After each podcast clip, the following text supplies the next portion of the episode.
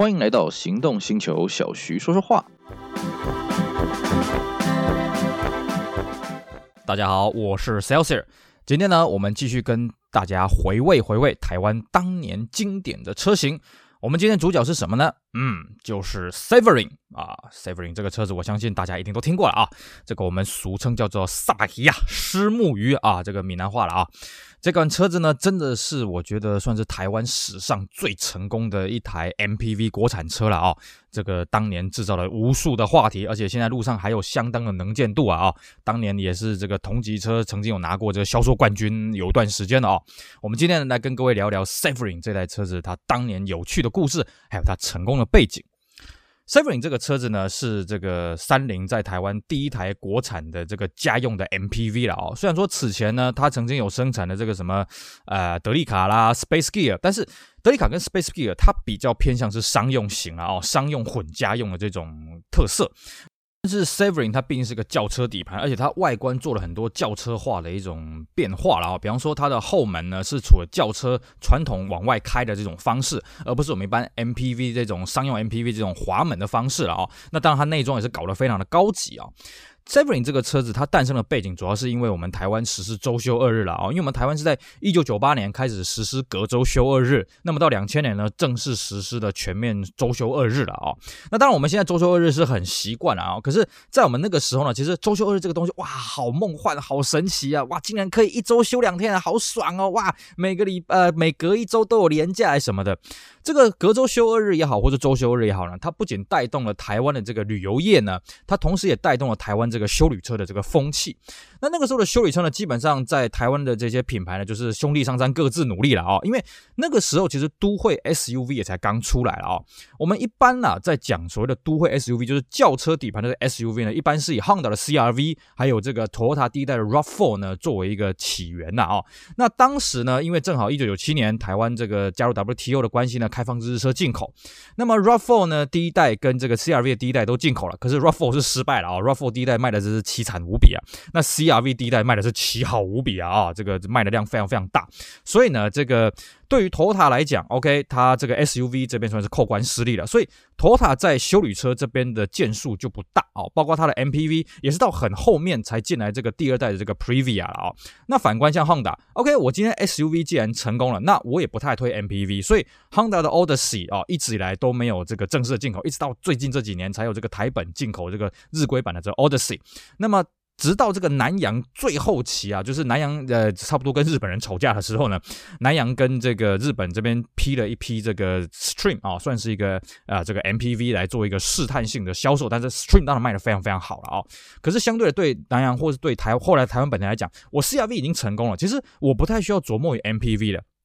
但是呢，像途达啊，像这个我们刚刚讲的这个这个汉达啊，它是因为有 SUV 的产品，而且这产品也算是啊行得通啊，所以呢，他们就不太发展 MPV 了。那相对的，像日产也好，像三菱也好，他们本身是。在最初的时间点，他们是没有 SUV 的，怎么办呢？那他只好去发展 MPV 嘛。那玉龙比较倒霉一点，因为玉龙那个时候呢，基本上这个原厂的这个 MPV 也好，SUV 也好，它的产品的这个战斗力不大够了哦。玉龙是在九五年、九六年那个时候呢，从美国开始原装进口这个所谓的 Quest 啊，因为比起这个丰田的 Previa 是日本制造的，Quest 呢，它有在美国生产制造，所以呢，呃，应该说它只有在美国生产制造了啊，所以呢，它很早以前它就进来台湾了，一开始还卖的算是 OK 了，可是呢，对于这些 SUV 的 CRV 这种车子崛起呢，那裕隆的战斗力不大够，所以呢，裕隆就把。这个寄望呢，放在这个中华汽车，所以一开始才有所谓的 Space Gear 啊，走比较 RV 的风格。那么当这个原厂推出了这个另外一款车叫做这个 Charlotte Grandis 啊这款车的时候，其实。中华也想要国产这台车，只是了哦。据小道消息就说，哦，我会跟各位讲，这是小道消息啊。据说其实本来中华要国产的是第二代的 Grandis 啊，但是日本原厂不太想放，所以呢，那时候中华只好把已经推出一段时间的 Grandis 拿来做一个改造。毕竟那时候中华已经有成立这个 CarTech 这个这个设计研究中心了啊，针对台湾人的胃口呢进行了大改造，就是我们讲的这个 Savoring 啊。那我们一开始跟各位讲说，Savoring 这个车子算是一个轿车底盘的这个 MPV 啊。Severin 一开始的广告 slogan 叫什么呢？叫做“出于轿车更胜轿车”啊，也就是说，轿车该有的豪华舒适我们都有，可是呢，我们可以乘坐更多人，而且我们空间更广，我们的用途更多啊，所以这是一开始 Severin 的诉求了啊，也的确了啊，经过这个 CarTech 这个外形改造，因为各位如果你去看那个第一代的这个。那个日本的什么 Charlotte Grandis 啊，你看那个外形就是矬矬的啦。我坦白讲了哦，也不怎么气派。可是经过了这个 CarTech 改造，哇，这个水箱罩变得非常的大，然后这个前面的金钻头灯，那尾灯也变得非常的气派。当然内装也非常的豪华高级啊。而且那个时候呢，这个中华很大胆，它对于第一代的 Seven 呢推了三个水箱罩可以选择啊。一个是我们现在路上最常见的这种仿宾士那种很大的这种水箱罩，另外一个呢是这个平的啊，这个横栅镀铬的这水箱罩。第三种呢是比较仿后来推出的这个 Inspire，就是它也是横栅的这个水箱罩，但它横栅的中间是没有镀铬的啊，有这三款的这个水箱罩。时中华还分别命名叫尊爵、经典、前卫啊，这三款的名称了啊。当然，大家最喜欢的还是尊爵，因为看起来就像宾士嘛，对不对？而且呢，Severin 它上市之前呢，中华也非常用心的做了很多的铺陈，包括在这个纽约纽约啊，台北东区纽约纽约呢啊，新建了大型的看板，那么还有很多这个前期的这些广告啊，试出这个草图什么有的没的。那么等到了这个二零零一年九月的时候呢，他还举办了盛大的媒体试驾，打算在那个时候呢，这个载歌载舞来发表，结果不小心。遇到一件事情是什么呢？好，我相信各位北部地区的车友呢，听到二零零年九月，一定会想到一个一个词，叫做什么？叫做纳莉。没错，那个时候呢，纳莉台风正好就在 Severin 的媒体试乘会的前一天到达台湾啊，来台湾这边肆虐了哦。所以呢，Severin 这个车子呢，一开始这个在行销的时候，哎呀，大家也是伤透脑筋，哎呀，正好遇到纳莉啊，整个这个网络的这个媒体的声量也好啦，或者这个电视媒体的声量也好啦，哈，开始受到一些影响。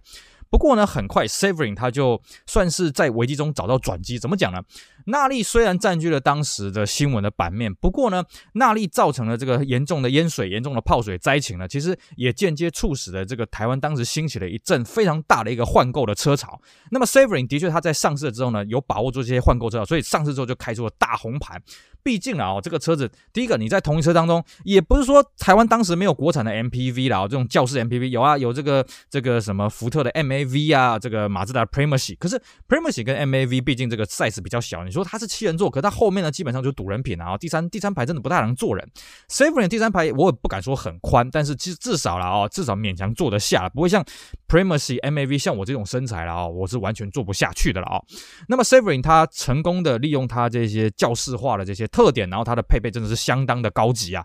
什么米色真皮内装啦，ABS EBD 啦，什么 VCD 啊，有的没的，应有尽有啦啊！就是你那个时候在二点零的这个中大型轿车上面看得到配备，基本上 Severin 都把你塞进来了啊，而且价格也不算贵，等于说你用一台二点零中大型的国产轿车的价格，你可以买到一台这个 Severin 的这个 MPV 休旅车，而且它还要配这个所谓的四速的 Sports Mode 的手自排啊，相当的棒。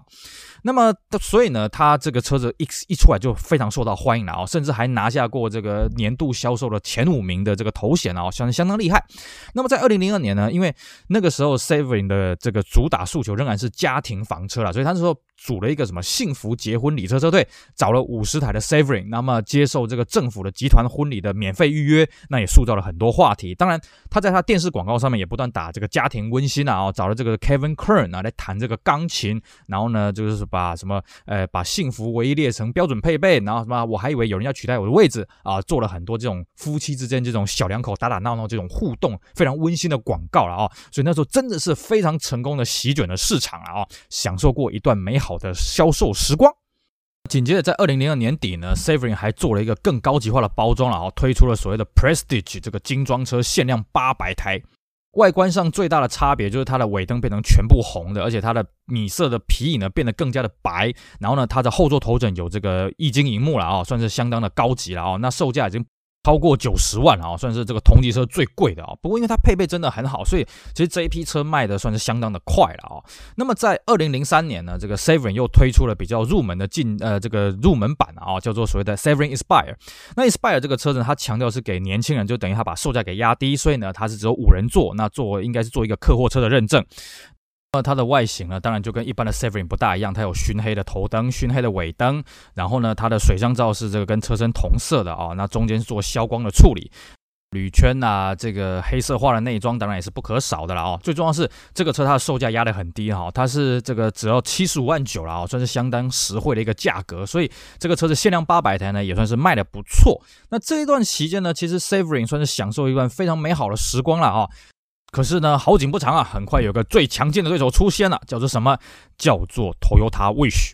Wish 一上市之后，果然呢，因为它更加年轻，而且重点是它这个车子哈，这个更加的低扁，所以很多当时我们那个地下停车场啊，或者是家庭的这种一楼的停车位，可能它有高度限制的，基本上你停得进轿车的就停得进 Wish 哦。然后呢，它又是 Toyota，所以它的行销呢非常的灵活，非常的活泼，那很快的就把 Saverin 的市场地位把它给挤下去了。